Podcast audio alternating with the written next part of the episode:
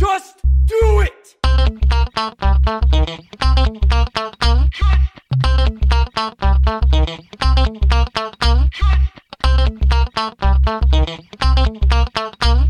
Don't let your dreams be dreams. Bonsoir et bienvenue dans ce nouvel épisode de Juste Fais-le, le podcast d'inspiration sur les projets, les expériences, mais surtout sur ceux et celles qui les font. Ce soir, j'ai l'honneur d'accueillir chez moi Julien. Julien, bonsoir. Bonsoir Damien, ça va bah écoute, très bien et toi Oui, c'était à toi de poser la question, mais je la pose, tu vois. Je vois, tu, tu coupes déjà la chic. Alors Julien, est-ce que tu peux te présenter pour les personnes qui ne te connaissent pas encore? Alors, euh, Julien Pensier, 1m79, 34 ans depuis quelques jours. Et professionnellement, il fait plein de choses. C'est exactement pour ça que tu es là ce soir, c'est parce que professionnellement et même euh, socialement, on va dire, même, Ouais. euh, même au plus large, tu fais des choses. Ouais, Alors dit comme ça, oui, Oui, ça oui, peut euh, paraître un peu... euh, Ouais, on, mais bon. un public plus qu'averti, oui. voilà, il n'y a aucun problème, on mettra le petit avertissement au départ. Euh, donc oui, tu fais des choses, tu es, un enfant de la région, parce qu'on est dans la région C'est vrai. euh, Ouais. Contavenais. Voilà, voilà, Faut- voilà. faut le Né dans le Vaucluse, au pied du Luberon même. Ouais, au pied du Luberon, donc tu es un enfant de la région, tu as vécu là, Ouais. et, euh, et toi, dès, euh, dès le plus jeune âge, tu t'es dit, c'était quoi le truc dans ta vie qui allait... Qui allait, qui Alors, allait- aussi bizarre que ça puisse paraître, de, ça doit être. Ouais, j'étais gamin, peut-être déjà même au primaire ou au collège, j'ai dit, moi, je veux travailler dans la publicité, je veux faire de la pub. Avant, on appelait ça de la pub, à notre, Ah oui. dans notre jeunesse. Maintenant, on appelle ça de la communication. Et puis, je suis resté là, dans- sur cette idée fixe parce que ben, je me passionnais pour ça. En gros, tu vois, je, je regardais les pubs et je zappais les films, un peu comme dans le sketch des inconnus, et c'était exactement ça. Et je m'amusais un peu à essayer de comprendre, pas comprendre, etc. Et je faisais des bons sur le canapé parce que je trouvais des trucs qui étaient vraiment trop nuls. Mais c'est bien, hein, déjà, Ouais. quand j'étais gamin, j'arrivais à, à comprendre ce qui était déjà nul. Et puis voilà, j'ai essayé de persévérer là-dedans. Et, et puis tu sais, quand tu es au collège, tu fais un super stage qui sert à rien généralement. Ouais, Et puis moi, il servi, donc Ouais. j'étais plutôt content. C'était dans une agence de com euh, qui s'appelle Paris le Sud. Et donc ouais, j'ai fait ma petite semaine de stage là-bas et ça a été la, la révélation. Ouais. quoi. Euh, je vais continuer là, continuer là-dedans. d'accord. Et du coup, tu avais ce souhait de continuer là-dedans et tu voulais même... euh, Tu voulais même partir euh, pour faire tes études, euh, tu voulais pas forcément rester dans la région Ouais, j'avais pas de, j'avais pas d'idée fixe de rester absolument dans la région, mais puis, et puis euh, voilà, j'ai passé mes études, j'ai passé mon bac, j'ai trouvé, euh, euh, c'était un BTS, voilà, pour, Ouais. pour pas le citer, un BTS communication des entreprises, ça s'appelait comme ça, dans une école à, à Avignon. Euh, donc pourquoi aller ailleurs si si ça peut se faire à Avignon? Et puis ça s'est fait en alternance. Ouais. Et ça, j'en suis très fier, puisque, enfin voilà, les études en alternance, enfin pour moi, j'en, suis un ambassadeur Ouais, si tu peux le l'encourage. faire, fais-le quoi. Parce que euh, ça te permet, ben, quand tu es jeune, t'as pas d'expérience, ça te permet d'avoir ta première expérience. Et quand tu sors des études, ben, non seulement tu as ton diplôme, mais en plus de ça, tu as ton expérience. Donc pour ça, c'était génial. Tu rémunéré. Tu es rémunéré, donc Ouais. euh, l'école est gratuite. euh, et puis bon, j'en parlais tellement bien que j'ai été recruté derrière par cette même école. Quoi. Ouais. Donc c'est pour te dire que j'avais un gros sentiment d'appartenance. Et, et puis voilà, un jour, je faisais un- des euros, tu sais, tu fais passes tes, euh, tu passes tes euros blancs, tout ça. Et j'ai été remarqué parce que. Ouais, je faisais un petit peu plus mon malin que les autres, donc j'en suis pas fier aujourd'hui, mais bon, c'était comme ça. Et puis le patron de l'époque m'a cassé la bouche en deux, et il s'est dit, bon, mais toi, maintenant que je t'ai cassé la bouche en deux, je vais pouvoir t'expliquer deux, trois trucs. Et puis voilà, ça s'est fait comme Ouais. ça, et puis c'est une histoire d'amour qui est née euh, juste après mes études, et ça a duré presque une dizaine d'années, quoi. Ouais, et t'es resté dans ce truc de communication que tu voulais faire depuis le, ton, C'est ça. ton plus jeune âge. C'est ça, c'est ça. Et euh, j'ai même créé une agence de communication à la sortie de mes études, hein, puisque j'avais Ouais. été recruté euh, par cette école euh, donc en alternance pour faire ma troisième année. Ensuite, bah, je suis parti voler de mes propres ailes. Ouais. Et comme beaucoup de, de jeunes, bah, j'avais pas de boulot. Donc plutôt que de pointer au chômage, j'ai dit bah, je vais créer ma boîte. Ouais. Et euh, voilà, donc j'étais devenu euh, graphiste indépendant pendant quelques années et ensuite mon école m'a rappelé pour me dire mais euh, ça vous dit pas d'être responsable communication du groupe? Bah écoutez ouais c'est plutôt pas mal Ça m'a l'air pas mal. Et du coup, t'as laissé cette boîte. Déjà, t'as créé ta boîte, t'avais euh, 20 21 ans 21 ouais. ans. ouais j'avais 21 ans C'est un, un truc là, aujourd'hui, euh, tu vois un jeune aujourd'hui de 21 ans faire ce genre d'action. Est-ce que t'en vois. Enfin, Alors j'en vois pas, j'espère qu'il y en a quand même, parce que ça serait triste. Mais euh, ouais, il faut le faire, faut pas, faut pas avoir peur. Et puis quand on est graphiste, on a juste besoin d'un ordinateur, quoi. Ouais. Et donc partant de là, ça te demande pas des, pas de des locaux, investissements, ouais, pas... de locaux ni rien. Je travaillais dans ma chambre, j'habitais encore chez ma mère. Enfin, tu vois, c'était, euh, il y, Ouais, il y avait de quoi. une a- micro-entreprise. euh, Exactement, il y avait de quoi se débrouiller euh, au départ. Et puis. Qui existe toujours. Hein, Alors, elle existe toujours. Donc, euh, en fait, quand, quand l'IFC, donc pour, euh, voilà, c'est l'école pour laquelle je travaillais, m'a recruté, ça m'ennuyait de, de fermer la boîte parce que bah, j'avais quand même développé ma clientèle. Il y avait, Mhm. euh, voilà, il y avait, il y avait de quoi faire. Ça me faisait un peu mal au cœur de. Ouais, J'avais tellement galéré euh, à Ouais. te sortir un mini salaire pour payer ton loyer à la fin du mois que je me dis, c'est con quand même d'arrêter tout ça.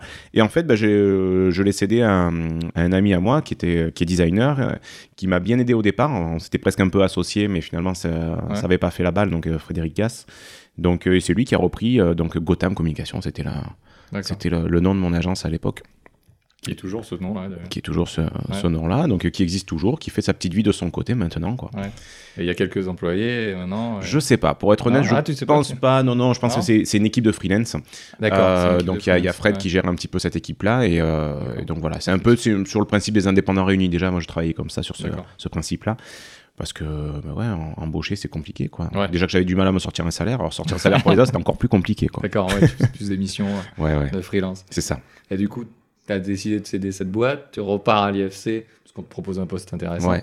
Et là, euh, tu 10 ans, 10 ans passent. Ouais, 10 ans passent, puisque au début j'étais rentré bon, pour, faire, pour faire le chargé de com, quoi. Je te dis responsable com, et c'était en fin de carrière que je le suis devenu. Euh, le chargé de com, donc en gros, bah, je faisais des encarts publicitaires, euh, je Du m'occupais graphisme, euh, quoi. du graphisme, tout ce qui Ouais. était communication visuelle, pas plus. Et puis au fur et à mesure, bah, j'ai euh, j'ai acquis un peu de compétences et du coup on m'a rajouté des tâches de plus en plus intéressantes. Et ce qui m'a branché le plus, en, donc outre tout cet aspect communication euh, pure et dure, euh, c'est l'enseignement. Ouais. Donc euh, où j'ai eu la chance, à un moment donné, on m'a donné ma chance, on me dit, bah écoutez, ça, ça serait bien, on, a, on est un peu en galère, que vous preniez telle, telle classe sur tel projet, etc., etc. Et là, ça a été une révélation, là je me suis vraiment éclaté. D'accord. Puisque ben, j'ai- j'avais pas beaucoup de différence d'âge. hein. Quand j'ai commencé, ben, j'avais même des personnes qui étaient plus âgées que moi en face. Eh ben là, ben, tu poses tes couilles sur le bureau et, tu doutes pas, parce que si tu doutes, t'es mort.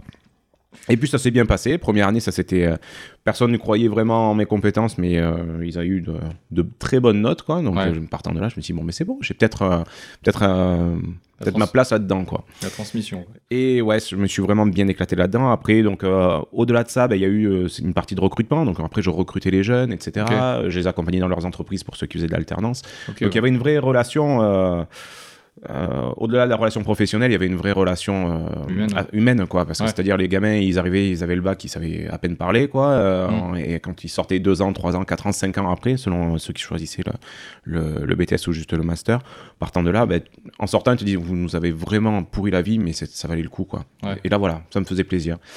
Et puis, comme toutes les choses euh, se dégradent, euh, voilà, au- sur, la, di- les, les- voilà, sur les dernières années, j'ai eu, j'avais de plus en plus de mal avec une, euh, ben, une génération que je comprenais plus, quoi. Pourtant, tu vois, j'ai que 34 ans, je, sais pas, Ouais, je ouais. parle déjà comme un vieux con, ça fait peur. Ouais. Mais, mais, ça- non, non, vraiment, là la Tu- génération qui arrive. je la ouais, ouais, ouais, je la comprenais plus du tout, quoi. Mais t'as as aussi fait, on va commencer sur ta, Ouais. sur ta, on va dire, ta carrière de slasher, puisque Mhm. Oui, on appelle ça peu- comme ça on maintenant. appelle J'ai ça comme ça. terme il y a pas Alors, longtemps. j'ai chopé la définition sur Wikipédia, je vais te la donner. Donc, Ah oui. cumuler plusieurs activités professionnelles, Ouais, ça marche. simplement. ça. Et aujourd'hui, il paraît que 16% des actifs cumulent plusieurs activités professionnelles. Donc, euh, ça fait 4 millions de personnes en France. Ça va, C'est pas mal. t'es pas tout seul. Mais ce que je voulais dire, c'est que pendant cette période-là, en dehors de, de l'enseignement et de la transmission, tu as Ouais. eu aussi l'occasion de créer, d'être co-auteur d'un livre, justement, Oui. scolaire. Exact. Donc tu as, été t'as été encore dans la transmission, et toujours pour donner à cette nouvelle génération que tu, que tu ne comprends plus. Mais je en ne tout comprends cas, plus, qui ne lit plus de livres d'ailleurs maintenant, mais mais. tu es euh, auteur aussi, du coup, on Ouais. commence cette carrière de slasher, c'est pour ça que Ouais, euh, ouais. je viens là-dessus, parce que tu as été co-auteur. Est-ce que tu te voyais auteur à un moment euh, dans ta vie, en commençant justement à, à l'IFC euh Alors non, euh, professionnellement, jamais je me serais dit tiens je vais écrire un bouquin, mais par contre personnellement je me suis toujours dit j'aimerais écrire un bouquin Ouais. un jour. Alors pas forcément un livre scolaire, c'est pas non plus le, Non. c'est la panacée quoi. mais euh, après quand tu te dis bon mais finalement tu as, tu as écrit ce bouquin, euh, tu as ton nom sur la couverture, quand tu tapes ton nom parce qu'on le fait tous, hein, quand tu tapes ton nom sur Google, bah, tu, tu as la Fnac, Amazon qui sort tout ça, tu es, fier quoi. Enfin voilà, on va pas faire la fausse modestie, c'est vraiment bien un sûr. projet avec ma, mon ami Chantal, donc euh, Chantal Lancelin qui était prof avec moi, on était en binôme sur la même matière. Et, enfin, c'était un plaisir de, de bosser avec elle parce qu'on était hyper complémentaires, on était vraiment sur la même longueur d'onde. Et euh, voilà, on a, on a écrit ce bouquin ensemble parce que, euh, comme dans l'enseignement euh, et surtout dans l'éducation nationale, il y a toujours plein de réformes. Bien sûr. Et euh, ce qu'ils aiment dans l'éducation nationale, c'est que quand ils font des réformes, ils te disent rien. C'est-à-dire, voilà, donc le BTS, il a changé, hein, le diplôme a changé, donc euh, ben, vous attendrez deux ans, c'est-à-dire quand ils passeront leur diplôme pour voir euh, comment ça se passe pour de bon. Quoi. Et à un moment donné, je dis, bon, ben, on peut pas laisser ça comme ça. Donc j'avais créé un blog qui s'appelle Bande de Com, sur lequel j'ai dit, à l'origine, c'était d'essayer d'échanger avec d'autres formateurs à travers la France en disant, Ouais. bon, ben, voilà, vous êtes dans la même galère, voilà, ce référentiel, moi j'ai compris ça, telle action, j'ai compris ça. Et puis en fait, il n'y a pas eu beaucoup d'échanges, euh, puisque finalement, c'est les étudiants qui sont venus sur ce blog Ouais. et qui ont commencé à pomper un petit peu les- toutes les informations en disant ben, merci de nous donner les infos parce qu'on les a pas dans nos écoles. Ouais. Quoi. Et euh, ça a commencé à grossir. euh, C'était national, quoi. C'était- ben ouais, c'était c'est pas- franchement, ça a dépassé, euh, ça m'a assez, enfin, ça m'a dépassé assez rapidement. Et, et c'est à partir de ce blog, je me suis dit, mince, on peut-être contacter les éditeurs en disant, bon, bah, écoutez, nous, le contenu, on l'a aujourd'hui, il n'y a pas de bouquin qui existe, est-ce que vous êtes intéressé? Il y avait deux, deux éditeurs qui m'avaient contacté. Et j'en ai bah, choisi le plus intéressant. Et, euh, et puis voilà, c'est l'aventure est partie comme ça. Donc ça a été un an de, de travail, d'écriture, puisque tu fais pas juste, tu écris un truc et tu le publies. Tu as, un éditeur derrière toi euh, qui te corrige, qui dit non, ça, ça Mm. va pas, ça c'est pas assez, euh, pas assez pro, machin, machin, machin. Et bon, c'est une, ouais, une course de longue haleine. Et euh, voilà, au bout d'un an, bah, tu es content parce que tu, re- tu reçois chez toi en recommandé ton petit bouquin, en disant bon, ben voilà, c'est la Ouais. première édition. Donc tu es plutôt, t'es Ouais. plutôt fier. Non, non, j'étais plutôt fier. C'était une, c'était une belle expérience. Il est toujours utilisé aujourd'hui Ouais, je pense qu'il doit être un peu en bout de course maintenant. Euh, mais il y a eu trois, deux éditions, donc il a été édité Ouais. deux fois. Euh, Et parce que c'est corrigé à chaque fois. Mais bon, là, tu vois, ben, j'en parlais pas plus tard que ce week-end avec, avec ma collègue Chantal. Et on s'est dit, bon, je pense que là, il est, il est en fin de course et on n'est même pas sûr de, de renouveler euh, Ouais. l'expérience. Parce que les choses ont changé aussi. les choses ont changé. Moi, je suis plus dedans. Enfin, voilà. c'est- Oui, en plus, tu t'as- t'es parti sur autre chose. Ouais, on- je suis parti va- sur autre chose. Et, euh, ouais, ouais. et puis bon, tu vois, le, le fait de. Tu pars toujours sur autre chose, mais tu as toujours quelque chose qui t'y qui t'y ramène. quoi. Tu as Ok. toujours le rétroviseur, mine de rien. Bien quoi. sûr, bien sûr, bah, c'est ce que tu, ce que tu dis. Après là, on, on revient sur ce parce que je t'ai- j'ai ouvert une parenthèse, mais Mm. on revient sur le, le fait que tu comprenais plus aussi les, les Ouais. jeunes, et c'est pour ça que t'as. C'est une des raisons pour C'est une des lesquelles raisons, ouais. peut-être que tu étais ouais. usé aussi Il par y a un peu de ça aussi, ouais. parce que 10 ans malgré tout, même si Mm. On est entre guillemets jeune, hein, je fais les guillemets, c'est très Ouais. radiophonique. Mais je les Euh, vois. je suis sûr qu'on les a même entendus. Mais euh, c'est vrai que c'est vrai que même si on est jeune, il peut avoir déjà une usure au niveau du métier. Aujourd'hui, on dit aussi beaucoup que les gens changent Mm. jusqu'à 7 fois de métier actuellement. Donc euh, finalement, si on fait une quarantaine d'années de carrière, on va dire, Minimum. mi- ouais, minimum, on va dire 45-50 ans. Même cette fois, ça veut dire moins de 10 ans. Ouais. Et euh, du coup, euh, effectivement, c'était arrivé en bout de course aussi là, et tu avais envie de changement. Et tu as ça. fait euh, des rencontres. Oui, alors j'avais en- envie de changer, j'ai fait des rencontres. Alors l'envie de changer, pourquoi? Puisque tu l'as excellemment résumé, je, je t'en félicite. hein. Non, non, mais c'est ça, au bout de... ouais, ça- j'étais usé par le métier, par les tâches répétitives, etc. Et, et, surtout les choses qui, qui étaient de plus en plus compliquées, outre le côté jeune, mais aussi le côté administratif, il y avait de plus en plus de paperasse, etc. Donc, voilà, il y avait... Tout ça a fait que... euh, Donc c'est cyclique, tu sais, tu, tu bosses de septembre à septembre. Quoi. Ouais, tout à fait. Et une fois que tu as fini ton cycle, t'as pas le temps, hop, tu repars sur un autre. Et en fait, c'est ça qui t'use. Et, euh, et il y a une année, j'ai dit, c'est mon dernier, je peux plus. Ouais. Là, je me sens pas de repartir encore, euh, encore une année. Et puis, bon, finalement, tout, ça, tout roulait. hein, euh, donc, euh, tout était huilé. Enfin, j'avais Mhm. pas de difficulté plus que ça. euh, voilà, j'arrivais à faire mon taf. Et puis, je pense qu'il y a eu un peu un côté aussi d'ennui où tu, tu, tu es usé, tu t'ennuies, tu sais, euh, ton cycle, tu sais où tu vas et tu sais où il revient, etc. Et puis, ouais, j'avais envie de me redonner un défi, de repartir à zéro, quoi. Et la rencontre, ben, j'ai rencontré mon, mon épouse actuelle, et qui, a dans, dans- qui vient d'une famille de vignerons. Donc, le grand-père, euh, les tontons, etc. Et puis, en discutant avec euh, un de ses oncles avec qui ben, j'ai euh, voilà, j'ai beaucoup sympathisé, avec qui voilà, on, est, assez proches, un jour, en rigolant, il m'entendait me plaindre comme d'habitude de mon boulot. Il m'a dit, mais, mais change de boulot. euh, Qu'est-ce que tu t'emmerdes Et là, tu Paraît mais- évident. Ouais, ouais, ça paraît évident vu de l'extérieur. Mais c'est vrai que, je- sûrement des personnes qui nous écoutent doivent peut-être ressentir la même chose. C'est qu'à un moment donné, quand ça fait longtemps que tu es dans un en poste dans une même entreprise, etc. Tu as l'impression, en fait, c'est un peu le syndrome de l'imposteur, tu as l'impression que personne d'autre pourra t'embaucher parce qu'il y a que ton entreprise qui te fait confiance. Quoi. Ouais. Et c'est terrible ce sentiment-là, Ouais. où finalement tu dis tu peux pas partir parce que tu trouveras jamais de boulot ailleurs. Mm. Ce qui est complètement con, hein, puisque finalement quand tu te, te donnes la peine d'envoyer un peu des CV, tu te rends compte que tu es reçu quand même. Et, euh, et puis bon, ouais, j'avais plus envie d'être dans les bureaux, moi ce que je regardais, ben, c'était par la fenêtre. quoi. J'étais là, je voyais, je voyais les vignes qui étaient pas très loin, j'ai dit putain, ouais, je me vois Ouais. bien faire ça. Je me vois bien, euh, je me vois bien, bien travailler à l'extérieur, je me vois bien peut-être travailler dans le vin, pourquoi pas. Et, euh, et puis bon, une chose, en- tu commences un petit peu à, à, à faire ton, ton fantasme et c'est ton échappatoire, tu vois. Quand ça allait pas au boulot, je pensais à ça. Ouais. Et le jour où euh, donc l'oncle de mon épouse me dit bon ben euh, alors on y va ou on n'y va pas, eh ben là tu te, tu te donnes mille et une excuses pour pas le faire Ouais. parce que ben non euh, c'est pas sûr c'est pas possible. Bien sûr. Et là je me suis donné 48 heures, j'ai dit écoute on en, on en reparle sans nos femmes autour. et là j'ai dit allez c'est bon on y va quoi, On- je Ouais. le fais. Et alors tout le monde me dit tiens c'est super courageux ce que tu as fait. Je trouve pas parce que finalement je suis parti dans un c'est sûr que tu sais ce que tu perds c'est pas ce que tu gagnes Bien sûr. mais j'allais quand même dans un euh, on va, dire dans, dans un milieu un peu familial même si c'est pas toujours facile de travailler avec la, avec la Famille, ouais. de ce qu'on m'a dit pour le moment je vais pas m'en plaindre mais voilà j'ai dit ok j'y vais je tente un an je m'étais donné un an j'ai dit je fais ça pendant un an je me pose pas de questions je me projette pas Et au Ouvrier agricole. Exactement. Donc Ouais. voilà le métier à la base. Ouais. Et euh, je fais ça pendant un an, je me pose pas de questions et je me projette surtout pas. Parce que c'est quand je me projette que je commence à flipper et à perdre un peu mon sang-froid. Et puis voilà, pendant un an j'ai fait ça, ça m'a fait du bien euh, d'en chier parce que faut, Ouais. voilà, il y a- il faut enlever le côté romantique, euh, le ouais, côté nature, hein, c'est t'en chies, euh, t'en chies quoi.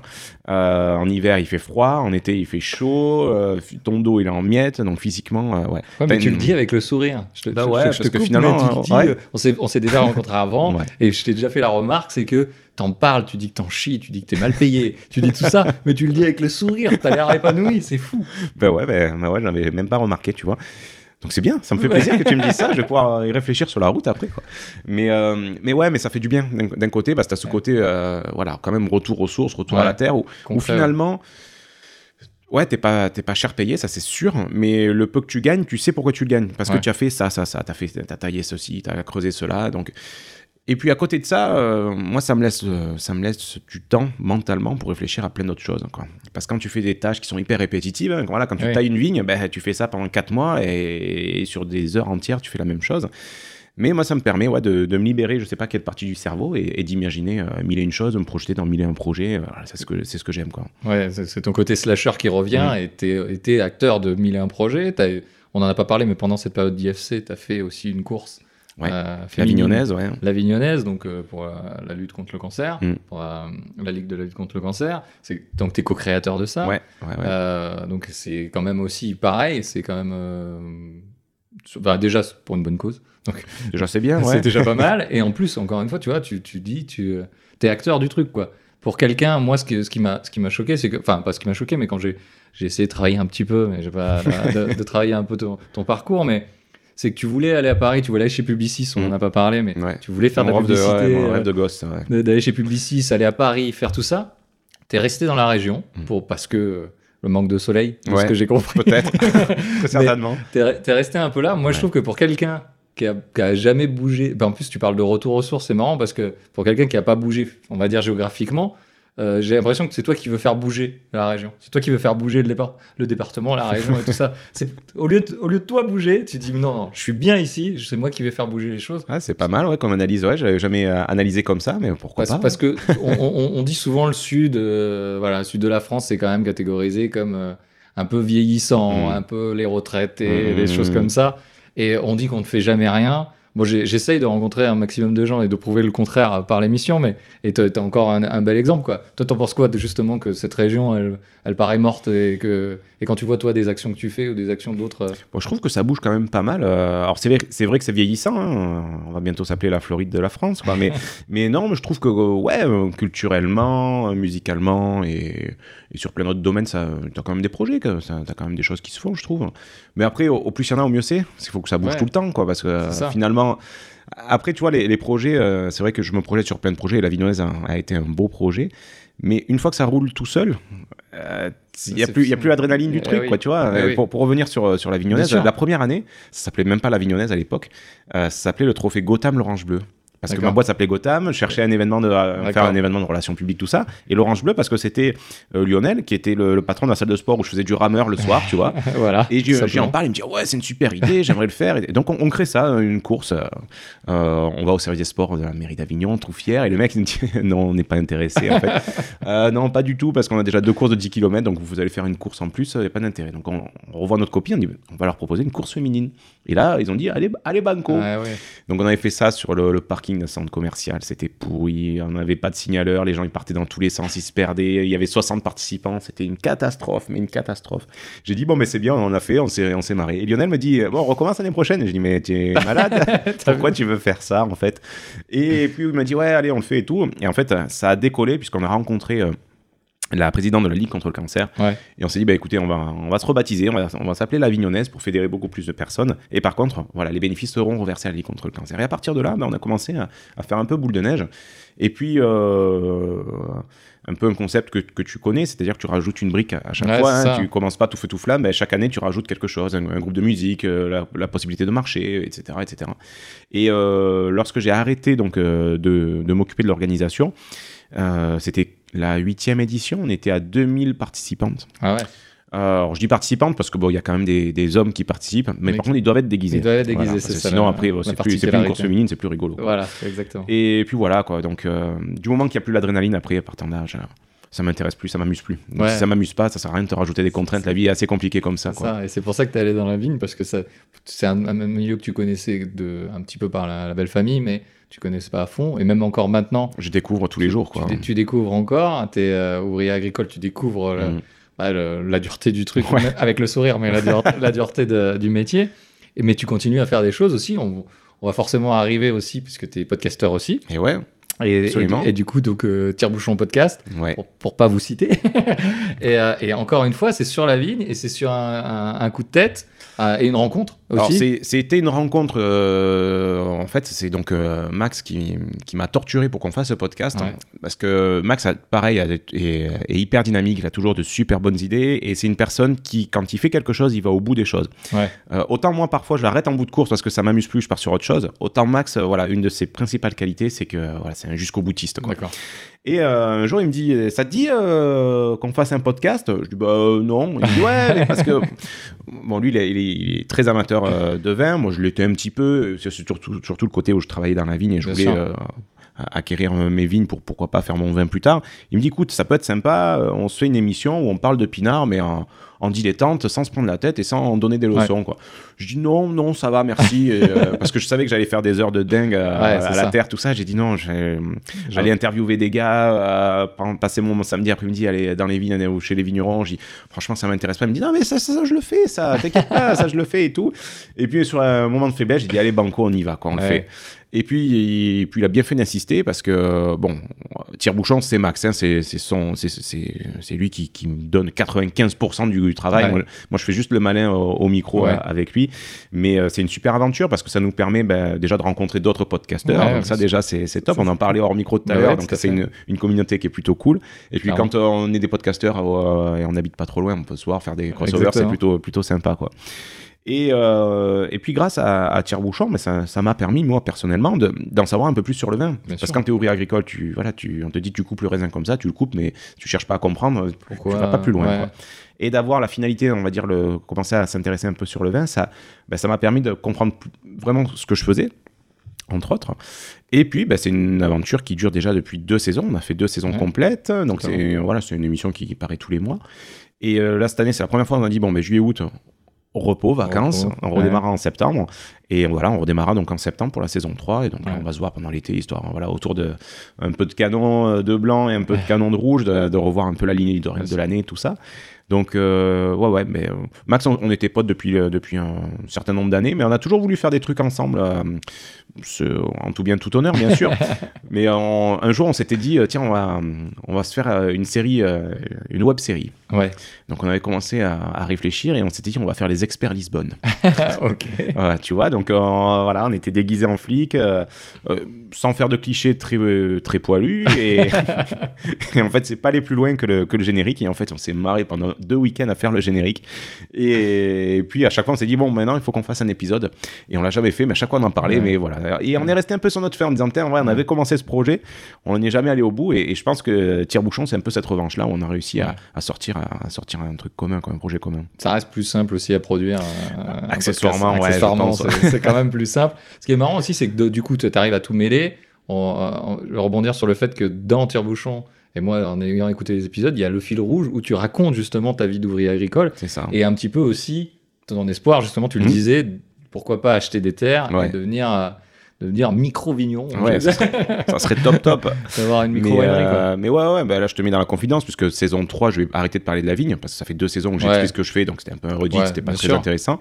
Et là, non, donc là, euh, ma petite, euh, ma petite mini chronique sur l'épisode, ça va être bon, ben voilà, maintenant je m'installe. Donc, qu'est-ce qui. Ça va être toutes les étapes. Et euh, je pense que ça, va, ça peut être intéressant, puisqu'il y a des personnes qui nous écoutent qui veulent sûrement à un moment donné se dire bon, ben euh, ouais, j'aimerais moi aussi euh, tout plaquer, aller dans les sûr. vignes, ou pas forcément tout plaquer, mais avoir ce projet professionnel, faire le week-end aussi, ou quoi, en faire le, le week-end. Ouais. ouais. Et ben, je vais essayer de modestement de partager mon expérience, tu vois, de dire bon ben voilà, moi, ce Ouais. mois-ci, je suis allé taper à la chambre d'agriculture et qu'est-ce qu'ils m'ont appris Euh, Pas grand-chose. mais- Donc voilà, ça va être mon aventure. L'objectif, c'est d'avoir mes premières terres euh, ben, durant l'année 2019-2020, quoi. Et donc, euh, voilà, est, on- on- les auditeurs euh, Ouais. pourront suivre ce, ce cheminement-là, quoi. Et c'est ça qui est intéressant aussi, c'est le côté, euh, enfin le côté podcast aussi. euh, souvent, ce qu'on ressort, c'est le côté un peu, on a l'impression d'être avec des amis, on suit aussi un petit peu des amis, on s'attache aux gens. Ouais. Et je pense qu'il y en a beaucoup qui viennent pour au début pour le sujet et qu'après qui restent pour les gens quoi. Et je pense que cette chronique là, moi c'est vrai que je l'attendais aussi. Alors bon là j'ai coupé, j'ai mon j'ai mon sécateur électrique qui est tombé en panne, j'ai dû faire à la main et tout- tout- tous ces trucs là, c'est c'est le réel en fait, c'est ce que tu disais Voilà, tout à l'heure, c'est retour ouais. euh, Mm. retour à la retour aux sources et c'est vraiment super intéressant parce que tu, ce que, ce que j'aime bien aussi de moi dans votre podcast, c'est pas pour tout, je vous l'ai déjà dit à, à tous les deux, mais ça fait du bien de ça réentendre. c'est le le côté voilà c'est le côté parler euh, parler aux néophytes parler simplement du vin et sans se prendre la tête Ouais. c'est Ouais, votre ça, let- c'était- c'est ah, votre leitmotiv et ça, euh, ça l'a été dès le départ. C'est vraiment. euh, dans notre cahier des charges, c'était simple. Voilà, c'est surtout ne pas parler comme les autres du vin. C'est-à-dire Ouais. que malheureusement, quand tu écoutes, pas forcément des podcasts, hein, euh, Euh, surtout les, des, euh, pff, des émissions de radio, pour pas les citer, parce que ça m'ennuierait de tacler France Inter. Mais non, enfin, moi, ça m'emmerde au possible quand d'entendre des sommeliers qui te Sûr. parlent de pinard. T'as l'impression que c'est la foire à l'adjectif qualificatif. Les, mecs, il y a que qui se comprennent entre eux, quoi, tu vois. Donc. Enfin, c'est bien, mais faites des enfants entre vous, quoi. Mais, mais tu vois, le, le départ, c'était ça. C'est que nous, on- avec Max, on était amateurs de vin, mais on était frustrés parce qu'on savait pas en parler. On Ouais. savait pas dire, ah, il a de la rondeur, il, a- voilà, c'est il est bon, ouais, il est bon. Ouais, il est voilà, bon, on va voilà, ça ouais. s'arrêter là, quoi. Et on s'est dit, bon, ben, on va, nous, essayer d'en savoir un petit peu plus, mais sans tomber dans ce. dans les clichés ouais. Dans ce, ouais, dans ce Ouais. vocabulaire-là où, enfin, c'est un- Ouais, m'ennuie. Mais quand tu l'entends même parfois sur, euh, sur des étiquettes de vin, tu sais, au dos, là, ils ont Ouais. la petite définition. Oh là là, c'est la foire à la branlette, quoi. Mais, Ouais, euh, c'est ça. faut Ouais. arrêter, quoi. Donc nous, enfin voilà, c'est pas notre c'est pas notre lettre- enfin c'est pas notre notre délire de parler comme ça. Déjà, on n'a pas la prétention parce qu'on n'est pas œnologue, on n'est pas sommelier. Ouais. Mais euh, quand j'en parle un peu autour de toi et surtout Max quand il en parle au vigneron qui va interviewer, les mecs disent mais vous avez raison parce que ça pollue, ça pollue plus qu'autre Mhm. chose le, le marché du vin où tu as des, consommateurs, ils arrivent et euh, ils sont frustrés parce qu'ils savent pas en parler, euh, ils connaissent ils reconnaissent pas le petit goût de framboise, Ouais, de fruits des bois, de machin. Enfin moi perso, je suis nul à ça. hein. Ouais, reconnaissance, je suis, je suis vraiment euh, une bille quoi. Mais à un moment donné, voilà, le meilleur vin comme beaucoup nous ont dit, c'est celui que tu partages quoi. Il est bon, voilà. Ouais, il est bon. Voilà. Partant de là, c'est très bien, ça suffit quoi. Après, voilà, juste connaître un peu les caractéristiques que tu aimes bien pour essayer d'aller le- retrouver ou aller explorer des choses. C'est vraiment ce que vous essayez d'amener. Vous faites des dégustations aussi Mhm. en, en direct. Et vous, euh, enfin, On se fait plaisir quoi. faites- voilà, on se fait plaisir. De toute façon, je crois que le podcast, c'est une bonne excuse pour prendre l'apéro de manière générale. C'était ça, ouais, ouais, ouais, là tu nous as percé à jour. Voilà, bah, c'est tous les podcasteurs, hein, je, je te rassure. Euh, mais il y a, il y a aussi ce côté, euh, ça t'a un peu rattrapé quand même, Olavine, c'est que t'as- tu as créé aussi une agence de graphisme, mais liée à la vie. Alors, c'est vrai, quand on, un jour on m'a dit graphiste un jour, graphiste, graphiste toujours. Ben ouais, carrément. Parce que. Tu, tu- tu- tu continues dans ton ouais. esprit slasher. Hein. Ouais, toujours, toujours, toujours. Mais ouais, le graphisme, ça, ça me manquait. Alors, au départ, euh, de temps en temps, on me dit, ouais, tu peux pas me dépanner, j'ai besoin de faire ça, ça, ça. Ouais. Donc, tu fais, ouais, tu dépannais, euh, ça enfin, dépanner égale travailler au black.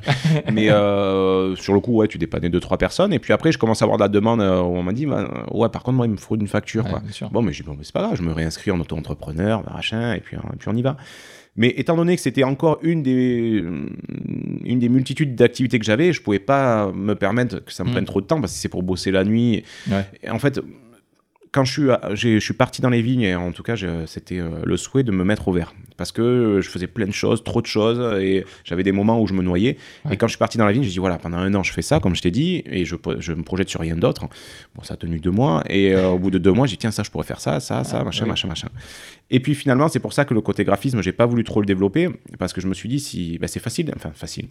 Tu peux facilement avoir de la clientèle qui te, qui te prend de plus en plus de temps, parce que si c'est pour bosser, avoir des clients et, euh, et pas être sérieux derrière, autant ne Mm. pas en avoir, c'est pour passer pour un con. Enfin, Bien moi, c'est pas, c'est pas mon délire, quoi. Et donc voilà, je l'ai pas plus dé- développé que ça. Alors je dis pour le, le cadrer, je me suis dit tiens, euh, je travaille dans la vigne, je suis graphiste, ben, je vais faire du graphisme euh, vigneron. C'est-à-dire je vais proposer mes, me- mes services aux vignerons, aux caves, aux, ce genre d'acteurs du monde du vin. Et puis finalement ça marche pas tant que ça. Euh, c'est compliqué. C'est pas que c'est compliqué, c'est qu'il faudrait vraiment que j'aille taper aux portes. Quoi.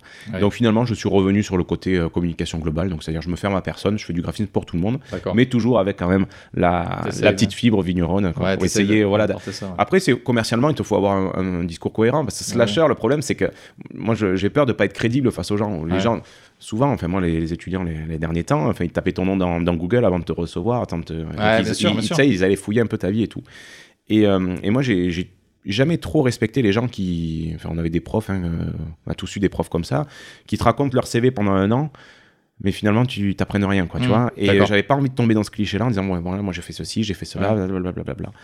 Et euh, après, quand tu fais plein de choses, euh, tu peux croire que, euh, bah, tu- en faisant plein de choses, tu t'épa- tu t'éparpilles, Bien sûr. mais tu te, tu te donnes pas à fond sur les, sur les projets, quoi. Donc, j'avais pas envie de donner cet aspect-là, donc c'est pour ça que j'avais essayé de trouver, euh, d'avoir un discours, entre guillemets, commercial cohérent, quoi. Pourquoi je fais ceci, pourquoi je fais cela, quoi. Avec la vigne, c'était- c'était cohérent. C'était cohérent. C'est- ouais, ouais, c'était cohérent. Ça l'est toujours. hein. C'est-à-dire que si demain je prospecte des vignerons ou quoi, j'aurai ce- Ah. cet argumentaire-là. Et puis, bon, le, le- le studio s'appelle Balthazar. Balthazar, entre guillemets, c'est la bouteille de 12 litres. Donc, euh, voilà, ils, ils sauront se reconnaître, euh, Ouais, en ouais, tout cas là-dedans. C'est ça, il y a quand même ce- c'est toujours ce lien. Mais ça, ça montre vraiment à quel point tu, tu fais plein de choses. On, on va forcément parler aussi. Tu as, monté euh, il y a quelques mois un Ulule aussi pour faire, euh, pour faire, pour acheter des ruches, Voilà. simplement. Ouais, créer une rucher, créer, exactement. créer un rucher parce que tu t'es dit, euh, effectivement, on parle des abeilles, on parle de leur disparition. Et comme ce retour à la nature était là, tu t'es t'es- dit, je vais essayer d'apporter ma pierre encore une fois à l'édifice. Je vais essayer de faire quelque chose. Et du coup, tu as, fait un Ulule pour acheter des ruches. Ouais, parce que j'avais commencé l'an dernier, euh, je m'intéressais sans m'intéresser aux abeilles. Mon beau-père euh, est apiculteur, donc D'accord. De temps en temps, j'allais avec Encore lui. une rencontre, Encore coup. une rencontre. Donc, ouais, j'allais voir les abeilles. j'avais un petit peu peur quand même. Bon, je regardais ce qu'il faisait. Son miel était plutôt bon. Je dis putain, le miel c'est pas mal et tout. Et puis tout de suite, tu enclenches l'esprit communication. Si tu as des ruches, tu peux faire ton miel. Si tu fais ton miel, tu peux faire tes étiquettes, tu peux faire ton site internet marchand et blablabla. blablabla. Tu vois le cheminement dans ta tête. Et là, tu non, non, retour, retour au vert. Tu re- reviens en arrière. Et euh, et un jour, donc un de mes de mes patrons, donc a des ruches, mais totalement amateur. Et il m'en parle, il m'en parle, et je commence à lui poser des questions. Et puis tous les jours, on en parlait, et ça m'intéressait. Et j'ai dit, écoute, tu m'as convaincu, je vais m'acheter une ruche. Et il me dit, non, mais ça sert à rien, une ruche, ça, sert à rien, ça sert à rien. J'ai dit, non, mais non, mais ça coûte cher, tu te rends pas compte. J'ai dit, écoute, je vais en acheter une. Donc en effet, ça coûte cher. Euh, en gros, une ruche, euh, tu sais, les abeilles, tu les achètes. Ouais, donc le paquet d'abeilles, les seins, Ouais. euh, c'est un, t'as une fourchette entre 140 et 180 euros, quoi. Donc juste le paquet d'abeilles.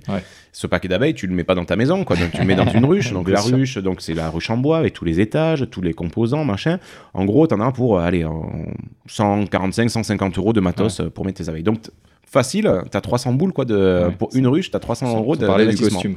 Sans parler, voilà, de la tenue, sans parler de l'enfumoir et tous les à Ouais. côté. Donc ouais, ça, ça va assez vite, quoi. Et puis donc je fais ça cette première année, donc c'était l'an dernier, j'avais ma première ruche et ça a rien donné. C'est-à-dire que euh, elle donnait rien, euh, elle s'est même barrée, donc c'est-à-dire qu'elle a, a chopé une maladie et elle s'est barrée. euh, Ah, donc un, un jour j'arrive, il n'y avait plus d'abeilles dans, Ah, les- dans la ruche. J'ai dit bon, ça m'a un peu fait mal au cul. J'ai dit, tu vas pas rester sur un échec quand même. Et, euh, et sur le coup, j'avais cette idée quand même de faire mon propre miel et tout, mais j'avais bien compris qu'avec une ruche, tu, tu vas pas loin. Donc j'ai dit, là, il faut, faut taper fort, il faut, taper y aller. quoi. Et euh, mon idée, c'était, euh, donc ça faisait, euh, ça faisait déjà un an que je potassais mon nom, le, le concept, etc. Et donc le concept, c'est de dire, ben, moi, j'ai pas les moyens aujourd'hui d'investir dans 5-10 ruches. Ouais. Ben, il faut que j'aille voir des gens qui ont les moyens. Donc sur le coup, je m'étais dit, je vais aller taper aux portes des entreprises, je vais créer une asso, je vais faire du mécénat, je vais leur proposer de parrainer des ruches, etc. Mhm. Être un peu dans le RSE. Et, et puis bon, ouais, j'avais ce projet-là, mais je l'avais pas encore mis en place. Et puis un jour, je me suis fait violent, j'ai, je vais, je vais faire Ulule. Donc euh, une campagne de, de crowdfunding, c'est imprononçable. Il faut une patate chaude dans la bouche pour prononcer ce mot. Et en gros, ouais, c'est donc du financement participatif. J'ai mis en place ça. J'ai, euh, je voulais avoir cinq ruches. J'ai été bien accompagné par Ulule. Enfin, franchement, je, Ouais. je les recommande parce qu'ils sont vraiment Ouais. top. Bon, ils te prennent un certain pourcentage sur ta, ta cagnotte récoltée, mais ça les valait, quoi. Et j'avais demandé donc 1500 euros pour euh, obtenir 5 ruches et j'ai réussi à avoir 2500 euros. Ouais. Donc ce qui m'a permis En- d'acheter en des matos voilà, En en très peu de temps, en 40 jours. T'as même arrêté la campagne. J'ai même arrêté avant. Avant parce que t'avais trop d'argent. Ouais, j'avais. Non, enfin, c'était T'avais pas pour pas ça. Non, il fallait, fallait que je, il fallait que je, je commence avant, quoi. Ouais. Donc, euh, sinon, j'allais rater la saison. C'était une donc, question de timing. ouais. Donc euh. Ulule me dit non mais ça se fait pas comme ça, c'est pas possible. Elle me dit oh, écoutez on va essayer de faire une dérogation et tout ça. Donc ils ont été cool et ils m'ont laissé avant. Donc voilà, donc euh, Royal République est né. Donc voilà, ça s'appelle- Royal République, ça le s'appelle miel. Royal, et voilà. j'ai eu la chance d'avoir un, un pot. euh, Alors en avant-première parce En que cette année la récolte est catastrophique. Ah bon euh, donc pour tout le monde, c'est pas que pour moi, ça me rassure. Mais ouais ouais les, euh, les apiculteurs, enfin ils vont tirer la langue. Donc c'est pour ça qu'on va chercher du miel en Chine et qu'on les met dans les pots et on met une étiquette Made in France dessus quoi. D'accord. Ça, c'est un autre débat. Mais non, non, mais si tu regardes un peu, euh, enfin, ils en parlent sur France Info euh, régulièrement cet été. C'est une catastrophe, quoi. Ouais, et ils en, ils en parlent. Est-ce qu'ils en parlent sur France Bleu? Parce que tu, tu, tu es aussi présent sur les ondes. Sur les ondes, ouais, ouais, ouais. Et tu, tu- tous, les, tous les 15 jours, je crois. C'est, alors, c'était toutes les semaines. Euh, c'était une émission qui s'appelait Tchatcher. Alors, j'en parle Ouais. au passé, puisque l'émission s'arrête. Ah ouais, d'accord. Donc là, elle s'est arrêtée. J'ai eu la chance de faire ça presque 4 ans. Et euh, alors, comment j'y suis arrivé C'est euh, bah, par le biais de la Vignonnaise. Et donc, c'est une émission qui s'appelait Les Tchatchers, euh, une émission de divertissement qui était sur France Bleu Vaucluse. Ouais. euh, de 17 à 18 heures. Donc c'était présenté par une animatrice qui s'appelle Pascal Lorenz et euh, en gros autour de la table il y avait des, des, des chroniqueurs, enfin pas des chroniqueurs mais des invités, un peu des, des acteurs de- du département quoi. D'accord. Donc tu avais genre Christian Etienne, donc un, voilà, un restaurateur qui est assez connu, Oui. des comédiens, des machins, enfin un peu une, voilà, une bonne bande hétéroclite. Et euh, un jour j'appelle, je dis bon ben voilà, moi je, je suis cofondateur de la Vignonnaise et est-ce que éventuellement euh, je pourrais être invité pour en parler? Elle me dit ouais, ouais pas de souci. Et on fait ça, donc première émission, et là tout de suite je me sens, non, mais alors dans mon élément, comme un poisson dans l'eau. J'étais bien avec le, le micro, euh, le casque, bonne ambiance, tout ça. Et à la fin, elle me dit, j'ai dit, bah, écoute, je me suis régalé. Elle me dit, ah ouais? Je dis, ouais, ouais. Elle me dit, bah, ça te dirait de revenir. Je sais pas, ouais, carrément, ouais, ouais, carrément. Et donc la, la première année, j'y allais quasiment pff, deux fois par semaine. Enfin, euh, Ah ouais. J'arrivais avec mon ancien boulot à, à avoir des heures de récup. Enfin, je, voilà, je me débrouillais. quoi. Et j'étais mais comme un fou quoi. Mhm. Et puis bon la- l'année d'après, euh, elle me dit bah écoute ça te dirait de venir, euh, tu aurais ton jour régulier. euh. Mhm. Ah, je dis bah ouais carrément. Donc c'était tous les mercredis et après on s'est fait notre petit microcosme avec tous les, les mercredis il y avait toujours les mêmes les mêmes invités donc on était la petite bande de copains et c'était ma récréation. Et euh, quand j'ai entamé donc le travail dans les vignes, eh ben, c'était me- c'était même plus ma, ma récréation, c'était ma bouffée d'oxygène. Ouais. Là, je, je me resociabilisais parce que dans les Ouais. vignes, tu, voilà, t'es Ouais, un peu no life quand même. Et là, c'était bien parce que ben, ça me permettait de parler un petit peu de mes projets, de, je parlais du domaine pour lequel je travaille, donc ça, ça rendait jaloux tous les autres vignerons. Donc c'était plutôt mon patron, l'oncle de mon épouse Ouais. était plutôt content. Et, euh, et puis voilà. Et donc là, ben, l'émission s'arrête puisqu'il faut, faut une fin quoi, à un moment donné. Ouais, Et je vais quand même retourner donc le, ben, le matin, il y a une émission, on appelle ça les toqués. Donc ça c'est France Bleu, enfin tous les France Bleu en ont une. Et en fait, je vais pouvoir parler ou de vin ou de miel. Donc euh, voilà, j'irai une fois, une fois par mois parce que toutes les semaines, euh, après c'est compliqué, il faut rattraper les heures et enfin voilà, pour nous c'est Ouais, pas trop envie de travailler le samedi pour rattraper. Quoi. Et donc, du coup, c'est. euh, c'est- pareil. Quand j'ai un peu. Tu m'as envoyé un petit peu de ce Mm. que tu avais fait et tout ça. Et tu te définis toi-même comme quelqu'un de timide. Comme, vrai. comme quelqu'un. Tu, tu dis aussi que tu as appris à tes, à tes élèves le côté humble, Mm. et le côté l'humilité. Ouais. Vraiment, c'est c'est- ce que tu essaies d'apprendre. Et là, toi, tu te. Enfin, pour quelqu'un qui est timide, moi, je- tu te mets en, en avant dans le podcast. euh, euh, du coup, tu es aussi euh, chroniqueur à, la- radio. Comment, du coup, tu as. Enfin, c'est vrai qu'on ne peut pas définir quelqu'un juste sur un, trait, mais comment toi, tu te, tu te vois par rapport à ça, du coup? Alors, je pense qu'en fait c'est simple, c'est que ça je rentre dans un personnage qui n'est pas moi. D'accord. je pense. Euh, puisque on faisait de la scène à l'époque quand je, je travaillais à FC, on organisait un, un spectacle, un gala, une soirée de gala, tu vois. Et c'est moi qui faisais le monsieur loyal au micro. D'accord. Et euh, on avait entre quatre, selon les salles qu'on avait, on faisait les, plus- les grosses salles du coin, quoi, tu vois, le- genre la, la salle polyvalente à Montfavet, l'auditorium Motor. Donc on avait entre 400 et 700 personnes selon la salle où on faisait. D'accord. Et mais, mais alors, mais pas un brin de transpiration, quoi. À l'aise, content, l'adrénaline qui monte et tout. Et tout le monde me dit, mais, mais putain, mais comment. C'est ton truc, quoi. Mais, mais, mais ouais, mais comment tu fais ça? Mais je dis, mais en fait, euh, non, j'ai Ouais. pas peur ni rien. Et je pense quand, quand tu réfléchis un petit peu, mais en fait, tu rentres dans un personnage, quoi. Mm. Et là, tu sais que tout le monde te, te regarde, mais en fait, t'acceptes sur, euh, parce que tu, tu es sur scène, tu, es- tu as ton rôle, tu as ton, ton rôle, toi, quoi, quoi. voilà. Donc en fait, ils t'acceptent pour, par Ouais. rapport au rôle ou à la fonction que tu as. Et, euh, et c'est ce qui fait qu'en fait, ouais, je, là, je suis pas du tout timide. Mais sinon, tu me mets en soirée où je connais personne, bah, je parle pas, quoi. Euh, Ouais. Je me force, je me fais violence pour, tu vois, essayer d'entamer un peu des discussions, tout ça. Mais sinon, ouais, je suis hyper mal à l'aise, quoi. Mais bon, ça, il me faudrait 15 ans de psychanalyse pour essayer de percer, euh, percer ça à jour. Mais, mais c'est vrai que peut-être que c'est une, une thérapie sans le vouloir de, de faire des, des choses publiques, Ouais. de, de combattre ça. Ou, ou alors, tout simplement, c'est que je suis, je suis névrosé ou alors euh, narcissique et ouais, j'aime me mettre en avant. C'est peut-être autre- c'est peut-être pas faux non plus, quoi. Je sais Non, pas. non, c'est- quand je te dis de mettre en avant, c'est pas du tout compris. ouais, péjoratif, compris, mais, hein. mais c'est vrai que je suis. Moi, on s'est on s'est rencontrés dans le cadre du Ouais. podcast et toujours tu es derrière un micro, mais c'est vrai que tu as un aspect à l'aise. je t'ai entendu du coup à la radio aussi, tu es vraiment hyper à l'aise. C'est euh, quelque chose euh, naturel, qui, qui est vraiment naturel, comme le vin que tu que essayes de, de produire. Mais, euh, et euh, et c'est. je sais pas comment dire ça, mais c'est euh, c'est vrai que moi, je te vois pas, euh, je te vois pas timide forcément en soirée ou quoi que ce soit, mais comme, comme tu dis, je pense que tu endosses un rôle parce que peut-être aussi les gens ont besoin de quelqu'un comme ça pour. euh, J'ai un, j'ai un ami qui me parlait de- d'énergie giver et d'énergie taker. Je Donc- connais pas ça. Alors ça, c'est qu'il y a ceux qui donnent l'énergie aux autres et ceux qui le prennent. Et toi, en prenant ce rôle-là, t'es un donneur d'énergie. Peut-être. es là à, à réunir par euh, les actions que tu fais, par la mignonnaise Mhm. ou par les- le podcast, etc. Et tu donnes de l'énergie et les autres, eux, ils le récupèrent pour refaire des choses, par exemple. Et il y a, y a ce côté-là, peut-être que tu endosses, tu te sens un peu. euh, Est-ce que tu te sens un peu comme un espèce de super-héros du, du, du quotidien, justement, par ça, quoi? Moi, je- j'essaye de. Je, je- je réfléchis en même temps que je te parle. j'aimerais l'être, c'est clair, quoi. Mais euh, Est-ce que tu, tu as l'impression que tu es un peu ça, tu es un peu quelqu'un qui donne de l'énergie autour de toi ou de l'inspiration? si je le fais, c'est sans, le- enfin, sans le savoir ou sans le vouloir, quoi. C'est euh, peut-être. Enfin, ça serait pas à moi de, de Ouais. te dire ça, quoi. Tu te poseras la question à Max euh, quand tu le Je, te- verras. je demanderai à Max. À Max. Mais après, ouais, c'est, ben, on en parlait, euh, je, je- rebondis hein, sur, Ouais. sur ce que tu dis, puisque là, je discutais avec un, un cousin pas plus tard que ce week-end, il se fait chier dans son boulot. Ouais.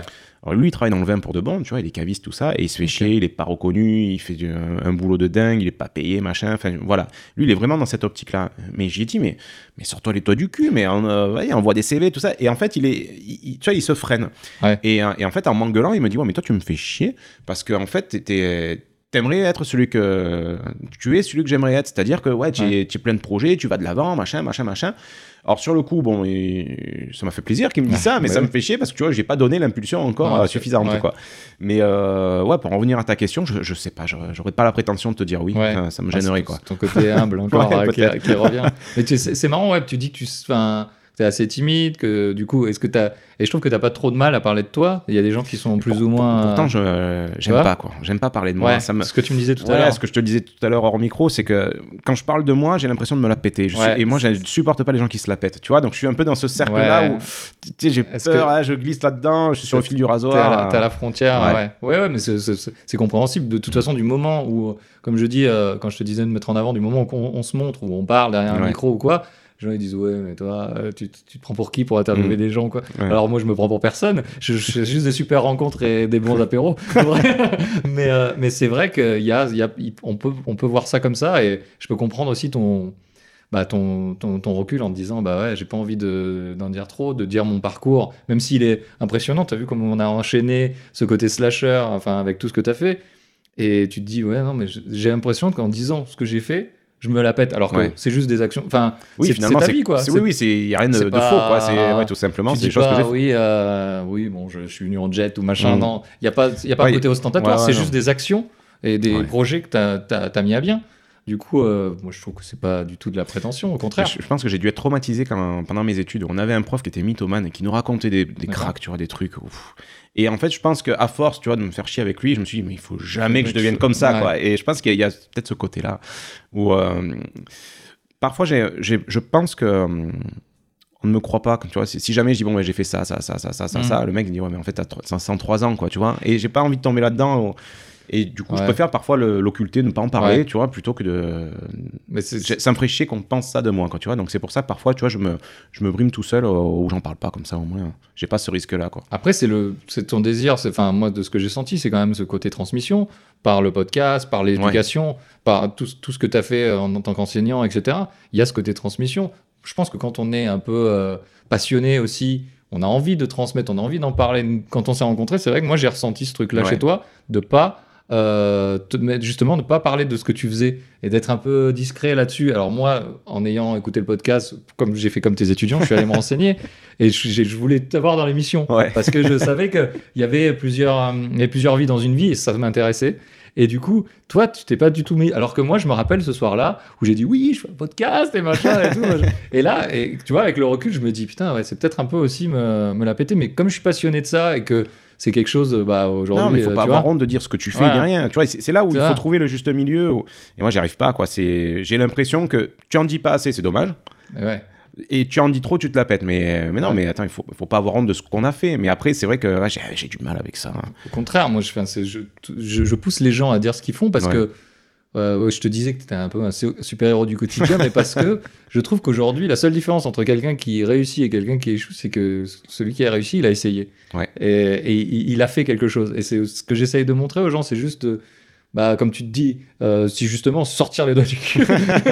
et, et parfois, juste de faire, quoi. Et euh, c'est juste la différence. Il faut faire les choses. Quand t'as une idée, il faut y tu aller. Quoi. Il faut pas, il faut pas s'imaginer tous les problèmes. Moi, ce que je supporte pas, et parfois je, je perds patience, tu vois, c'est quand euh, on me dit, euh, je sais, j'ai un problème. Dis, ben fais ça. Et ouais, mais le souci, c'est que. Tu quand t'as toutes les phrases, dès que tu. C'est. Mm. Et ouais, mais le souci, c'est que. Ou le problème, c'est que. À un moment donné, tu te dis, c'est bon, reste dans tes problèmes, t'as pas envie d'avancer, quoi. Mais, euh, mais t'as une idée, tu le fais. Tu- Ça marche pas, ça marche pas, c'est pas grave, tu l'as fait, tu t'es amusé, quoi. Enfin, je veux dire, euh, que ce soit dans, dans le podcast, dans le graphisme ou quoi, je veux Ouais. dire, on, n'investit pas grand chose à part le matos de départ, mais je veux dire, on- voilà, on- n'a pas des, des centaines de milliers d'euros de crédit sur la gueule, donc on, on peut se le permettre, ça marche pas, mais c'est pas grave, tu l'as fait, tu t'es amusé, quoi. Puis même, on, on le disait aussi, je pense, euh, dans d'autres podcasts qu'on a fait, c'est Ouais. que c'est qu'en France, on a quand même la chance d'avoir euh, d'avoir bah, le pôle emploi. Ouais, ouais. Enfin, enfin, c'est quand même la première entreprise de France parce que tous les auto-entrepreneurs, euh, ils sont clairement, euh, ils sont clairement au chômage la plupart, mais mais euh, mais c'est parce que justement, ça pousse à la création d'entreprises. Il n'y a pas de risque. Non. Le pire risque que tu peux avoir vraiment, c'est de retourner chez tes parents, Mm. Tu- vivre chez tes parents. Ça serait pas forcément facile ni pour eux ni pour nous, mais, mais c'est ça, je me dis aujourd'hui, c'est le, le seul risque, même quand tu fais un projet professionnel, comme toi, Ouais. d'avoir quitté quand même un CDI euh, et de- d'avoir quitté une routine et d'aller dans le, effectivement dans, Dans l'inconnu, dans, dans- ouais. la ligne, c'est ce truc-là. Et tu continues à avoir là des. euh, des, euh, des projets là. Est-ce que tu as en exclusivité des nouveaux projets qui viennent pendant que tu étais dans les vignes? Est-ce que tu as pensé à des, à des nouvelles choses là? Après les abeilles, après euh, Balthazar Euh, Graphisme, après tout ça euh, On parlait de podcast, moi je suis passionné d'histoire. Ouais. Et je me dis un jour, j'aimerais bien faire un podcast d'histoire. D'accord. Et euh, sauf que ça demande un boulot de dingue quand même de Clairement. préparation, etc. Donc euh, et puis j'ai pas le j'ai pas le côté technique. C'est Max qui fait tout. Comme je t'ai dit, 95% du podcast Petit Ouais. Bouchon, c'est lui. Mais euh, tu vois l'histoire, ça, je suis un grand passionné d'histoire et, et, euh, un de mes rêves que j'ai pas réalisé, c'est que j'aurais voulu être prof d'histoire D'accord. parce que euh, la vie est faite de rencontres et une des rencontres qui ont, qui ont ponctué ma vie, c'était mon prof d'histoire de troisième, Ouais. Monsieur Accard, Roland Accard. Et, euh, et ce type, en fait, moi, il m'a, enfin, c'était quatrième, troisième même. Euh, il m'a inspiré, tu vois, il faisait ses cours, euh, il nous mettait en situation, il était sévère mais juste. Enfin, et en fait, quand, quand je me suis mis à l'enseignement, j'avais toujours ses cours en tête et je, j'essayais de le reproduire par mimétisme ce qu'il faisait, Ouais. un peu sur la façon de gérer les trucs. Et à côté de ça, euh, j'ai toujours voulu être prof d'histoire, mais par contre, je me suis toujours mis des barrières. Et oui, le souci, c'est que Ouais, ouais. euh, j'étais trop vieux, il fallait refaire des études, des masters, des concours, c'est compliqué, machin. J'avais toutes les bonnes excuses pour pas avancer et finalement je l'ai jamais fait. Et, c'est- et je pense que ça sera une, une des choses que je regrette. Quoi. Ouais. Donc c'est pour ça que le côté historique, bah, ouais, c'est pourquoi pas sur un podcast ou quoi, ça aurait, ça aurait pu être rigolo. Mais sinon un autre projet, non, je vais développer les projets que j'ai aujourd'hui, donc Ouais. développer un peu plus Balthazar, euh, développer, euh, créer l'association Royal République pour pouvoir faire du mécénat, d'aller proposer voilà des, offres auprès des entreprises, etc. pour essayer d'augmenter le cheptel sans que ça me coûte rien. Hmm. Euh, donc voilà, aujourd'hui j'ai un peu là-dedans, je, je peux partir là-dedans. Et puis un peu la politique qui m'intéresse, où j'aimerais bien, euh, mais au niveau, euh, au niveau local, j'aimerais, parce que moi j'habite un petit village, Ah oui, et j'aimerais bien être élu, tu vois, c'est le genre de truc. T'as, t'as un peu ta, ta life list, tu sais, Ouais. alors ça c'est fait, Ouais. ça j'aimerais bien faire ça, ça D'accord. j'aimerais faire ça. Et moi j'aimerais bien avoir, être élu un jour, quoi, tu vois. Donc, D'accord. bon, j'ai déjà été élu quand j'étais au collège, délégué de classe, tu vois. Mais non, c'est un truc qui me dirait bien, tu vois, c'est un petit village, il n'y a, pas de- y a pas de parti politique ni rien, c'est une liste unique. S'impliquer, quoi. Ouais, ça me, ça me dirait bien de Ouais.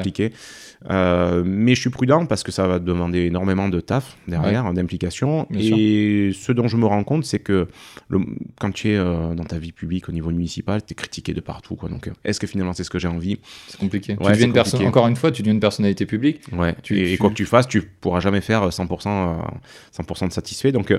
je, ouais, je sais pas. J'y réfléchis parce que l'échéance elle est bientôt. Donc, je me dis, je pourrais aller voir le maire et lui proposer mes services. Mais euh, ouais, là, je suis un peu, un peu dans la prudence, sachant que voilà, le- les prochains projets, c'est la, la- voilà, c'est l'acquisition de mes prochaines terres. Ouais. Et Surtout ça. voilà, ça, ça se profile euh, Ça va. assez rapidement et ça va me demander Ça- énormément de temps parce que je, je vais faire ça en plus de mon boulot et en plus de tout le reste. Eh oui, oui. Donc ça rajoute un, voilà, un- Ça rajoute encore un slash, au- Encore un slash. aux activités de slasher. Ouais. Quoi. Donc, euh, donc voilà, mais bon, je réfléchis à ma marque déjà de vignoble, de machin. Donc, D'accord. euh, Oui, tu as toujours ce que, ce que tu disais quand on s'est rencontrés aussi, ce que tu n'as pas dit sur, les, sur le miel, c'est Ouais. que tu avais fait l'étiquette avant d'avoir les ruches. ça, Quoi. exactement. Donc, tu étais déjà présent euh, dans ta tête, tu avais déjà, déjà le cheminement. Parce que ce qui te. ce qui te motive aussi, c'est tous les projets. Et ce que tu disais, une fois que les projets sont terminés, Ouais. euh, que ça tourne, euh, t'as moins de. C'est ça. Moi, ce qui m'intéresse, c'est le côté créa. C'est-à-dire, voilà, si je devais me donner un- une définition, je suis un créateur. Mm. Je crée, je lance, et après ça m'emmerde. quoi, ouais. tu vois, et après, je passe à autre chose. Alors, je, les abandonne- je, je les abandonne pas, comme la Vignonnaise, par exemple. Une fois que ça a roulé, que c'était nickel, que ça, ça roulé tout seul, euh, j'ai- pas tourné la page. euh, voilà, on l'a confié, euh, et ça a été une transmission, parce que je l'ai confié à une de mes anciennes étudiantes qui était en stage euh, à l'époque, Ouais. qui après a été embauchée dans l'assaut, et après qui a repris le truc. Donc, voilà, il y a eu une transmission, et voilà, j'étais assez content et assez fier Ouais. de, de, de leur transmettre ça. Parce que c'est deux, deux étudiantes, on l'a- deux anciennes étudiantes maintenant, ce sont des, des femmes vétérantes. quoi. Mais donc voilà, je, je crée pas pour abandonner, c'est-à-dire je vais, Oui, je vais oui, pas oui. au bout des choses, je vais pas au bout du concept jusqu'à la, jusqu'au déclin. C'est une fois que c'est, Jusqu'à- ouais. une fois que c'est lancé, tu- je sais pas si tu connais le cycle de vie d'un produit, voilà, as le lancement, la maturité, voilà, une fois que c'est sur la maturité, hop, je, transmets pour que quelqu'un d'autre le fasse, parce que voilà, je, voilà, je, je suis intéressé partout et Ouais. euh, voilà, je suis un peu un électron libre, un peu un, un touche à tout. euh, voilà, j'ai un- j'ai besoin de tout ça, quoi. J'ai besoin d'a- d'aller creuser, d'aller me renseigner, quoi.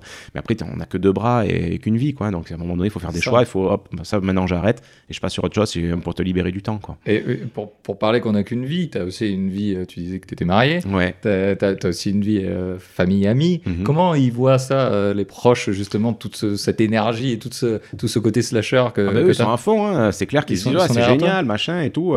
et puis, eux, par contre, tu vois, voilà, mon, mon cercle, mon cercle d'amis, en tout cas tous les amis que je peux avoir, eux, ils me donnent de l'énergie pour avancer. Ah, d'accord. Tu vois, donc, euh, donc eux, ce sont des Des énergies. énergies givers. Voilà, exactement. Et là, là, je me mets- vraiment en, en Ouais. absorption parce que finalement, quand ils te disent, c'est bien ce que tu as fait, tout ça, ah, ça c'est pas mal et tout, putain, mais moi, ça me- c'est mon carburant, quoi. Ça me Bien pousse sûr. à avancer, ça me pousse à continuer.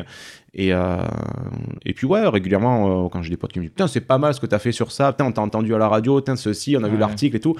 Enfin, du coup, tu, moi, je, Ouais. ouais, je me sens plus, quoi. J'ai la tête qui passe plus les, les portes, mais, mais non, non, mais ça, ça me pousse, ça me motive à, à avancer encore, quoi. Ouais, ils ont, ils ont pris en compte euh, ta personnalité parce que tu pourrais, on pourrait dire, euh, justement, comme tu es quand même multicasquette, euh, multi-activité, euh, bah, ta femme peut-être pourrait se dire, euh, bon, tu passes peut-être pas assez de temps à la maison, ou euh, ce genre de truc, mais est-ce que. euh, Alors, j'ai une femme exceptionnelle, ça, je tiens à le dire. Voilà, si elle écoute, Euh. Voilà. Bonjour mon amour. Euh, non, non, elle est, elle est exceptionnelle parce que euh, depuis qu'on est ensemble, elle m'a jamais dit euh, ah ouais mais tu me délaisses, tu fais plus ça que, que tu t'occupes de moi. Donc ça jamais, on n'a jamais eu la discussion. Et d'ailleurs je lui dis régulièrement, je dis si à un moment donné tu sens Ouais. que ça va trop loin d'un côté ou quoi, tu me le dis parce que ma priorité c'est toi. Et, et ça je le dis, ma priorité c'est voilà, c'est ma vie, c'est c'est ma ton vie, euh, voilà, c'est ça. c'est c'est ma vie sentimentale qui est ma priorité. Mais, euh, mais à côté de ça, voilà, elle m'a jamais dit oh non, fais pas ça. Les abeilles par exemple, elle m'a pas dit oh là là, encore un truc. Quoi, non, limite, elle est, elle est hyper extérieure. Elle me pousse pas à le faire, euh, mais elle m'empêche pas de le faire. Ouais. Et donc, par- partant de là, c'est voilà, ça, ça s'équilibre et, Ouais. et ça, se- ça se passe bien, quoi. Tu dis, il a encore une lubie, ça lui passe. Voilà, c'est ça. mais, euh, mais non, ouais, ça, ça s'équilibre. Mais après, ouais, il faut rester vigilant parce que quand tu fais plein de trucs, il faut Bien pas sûr. délaisser, euh, délaisser ta vie de famille parce que, ouais, là, à une époque, quand j'étais célibataire, tout ça, bah, c'était ma vie professionnelle qui passait avant tout. Bien sûr. Parce que bah, t'as pas de femme, t'as Oui. pas, de, t'as pas de gamin, donc tu peux te permettre de, de faire des nocturnes et tout Bien sûr. d'investir à 300% dans ton taf. Mais après, une fois que tu passes à autre chose, tu dis, bon, ben ouais, non, il y a des- d'autres priorités. Il y a d'autres choses. euh, voilà. Je pense que, bon, j'ai pas la chance d'avoir des enfants encore, mais, mais euh, je pense que quand t'as des gamins, tu passes encore un cap au-dessus, où ta sûr. priorité, c'est eux, quoi, j'imagine. Ouais. Enfin, t'es là-dedans, tu, tu peux confirmer ou pas? Ouais, ouais, ouais, écoute, moi non plus, je suis pas encore. euh, Non, je suis pas encore papa. J'ai D'accord. un super chien là qu'on a entendu tout le long du podcast, mais, mais je suis pas encore papa. Et oui, Ah, mais j'ai pas, mais tous les jouets, je croyais que c'était euh, des Ah enfants, oui, mais en ah fait, oui, non, voilà, c'est voilà. jouer de ton chien, quoi. c'est les jouets de mon chien, effectivement. C'est pas du tout les jouets des enfants. Euh, si j'avais raté quelque chose, une Ouais. question, Mhm. ça serait laquelle? Quelque chose que je... ou t'aurais aimé que je te pose Hmm. ou, un Oh là sujet qu'on n'a pas abordé. Un sujet qu'on n'a pas abordé. que- Tu voudrais parler. Oh, J'en sais rien, là tu, me- là tu me coupes la chic. euh. non, non, non, on a, on a fait le tour de, de plein de choses et Ouais. c'est suffisant. Les gens ils vont écouter ça, ils vont dire Tiens, il nous commence à nous saouler l'autre là. Euh, non, non, non, après, euh, ouais, moi l'humilité, enfin pour revenir encore à une chose, l'humilité c'est hyper important quoi, parce que enfin, tu peux faire plein de choses, mais si tu commences à faire les choses pour qu'on te parle de toi, là t'es pas bon quoi. Là, tu- Ouais. tu, vois, là tu te dis, là t'as as raté le coche quoi. Pas bon Fais des choses, régale-toi, fais des choses bien, et forcément on parlera de toi, quoi. Donc, euh, on va dire la notoriété c'est une conséquence. Il faut pas que ça soit un objectif, quoi. Parce que ceux qui disent bon, moi je fais des choses pour être connu, ben ça marche pas. Donc, euh, c'est Ouais. pas bon, c'est pas, c'est pas sain, quoi. Donc, euh, Ouais, non, je sais pas, c'est euh, la petite, Ça- la petite parenthèse, je sais pas ce qui vient un peu comme ça, un petit, mais un petit conseil, justement, tu vois, j'allais Ouais. dire un petit conseil. ouais, ce serait un petit conseil euh, à qui j'en sais rien, à qui veut l'entendre, mais euh, ouais, faut pas se la péter, c'est naze. quoi. Ouais. Tu, tu, tu referais les mêmes choses si tu te, si tu te voyais jeune euh, Est-ce que tu te. Je me pose souvent la question, euh, je me fais un peu de l'uchronie parfois où je me dis euh, si dans ma vie s'était passé ça, Ouais. est-ce que j'en serais aujourd'hui euh, Aujourd'hui, j'en serais là. Euh, est-ce que si j'avais un peu plus bossé à l'école, euh, je serais peut-être réussi à avoir des écoles à Paris, à machin, Ouais. j'aurais ma vie, ma vie serait différente.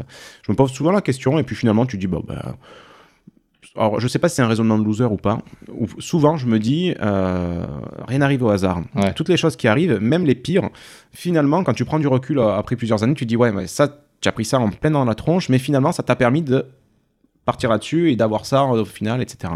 Donc, c'est peut-être euh, un raisonnement de loser, comme je te dis, mais finalement, ça me fait du bien de raisonner comme ça, parce que parfois, tu dis, bon, là, là on a tous des moments de faiblesse, des, moments où on a des genoux à terre, et là, tu dis, bon, ben ouais, on verra dans quelques temps euh, pourquoi ça s'est passé, quoi. Et puis finalement, quand tu prends du recul et tu regardes ça dans le rétro, tu te dis, ouais, mais finalement, c'était bien parce que ça t'a permis d'être moins con, ça t'a permis de faire Ouais. plus attention là-dessus, etc., etc. Et, euh, et puis voilà, quoi. Donc finalement, ouais, c'est. Faut regarder la vie avec philosophie. Donc Ouais. les choses, elles n'arrivent pas au hasard. Et puis, euh, donc là, c'est de la spiritualité. mais euh, mais c'est mais de la spiritualité tout, que je me suis fait tout seul, quoi. En Ouais, disant, à un moment donné, euh, Non, suis. ouais, finalement, ça, ça arrive. Ouais, c'est con, c'est chiant, c'est pénible, c'est triste, mais euh, ça apportera quelque chose derrière, quoi. Ça comblera quelque chose. Écoute, je Mm. te remercie. On va, Ah on va, on va finir peut-être là-dessus. Ouais, Est-ce que pour les gens qui veulent te retrouver, du coup, c'est Tire-Bouchon Ouais, tire-bouchon Oh. avec Maxime, donc sur euh, toutes les plateformes euh, de podcast. hein.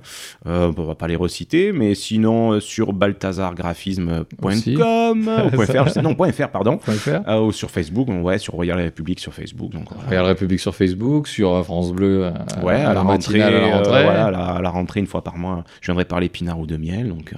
Voilà. de- si on veut te- c'est de, de Alors, partout. si je me permets euh, juste une chose, c'est qu'il y a un autre mec qui s'appelle Julien Pensier. Ouais. Et j'aimerais, j'aimerais pouvoir l'abattre parce qu'en fait, il fait presque la même chose que moi et on habite quasiment dans la même région. quoi. C'est un truc de dingue. c'est vrai? C'est Euh, très perturbant. un homonyme? J'ai un homonyme, non, je plaisante s'il m'écoute, non, je ne veux pas ta peau.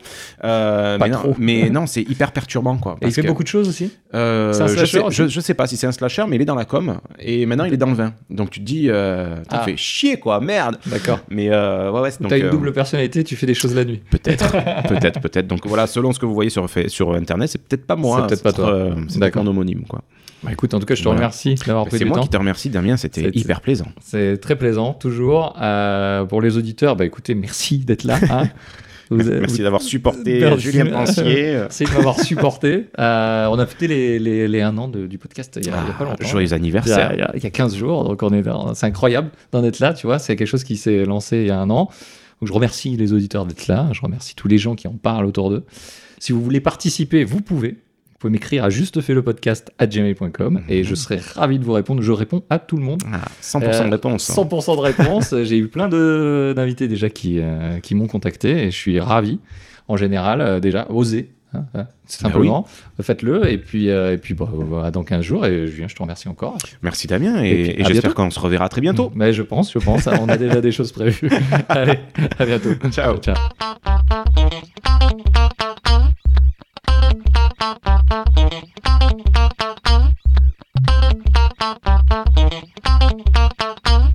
Don't let your dreams be dreams.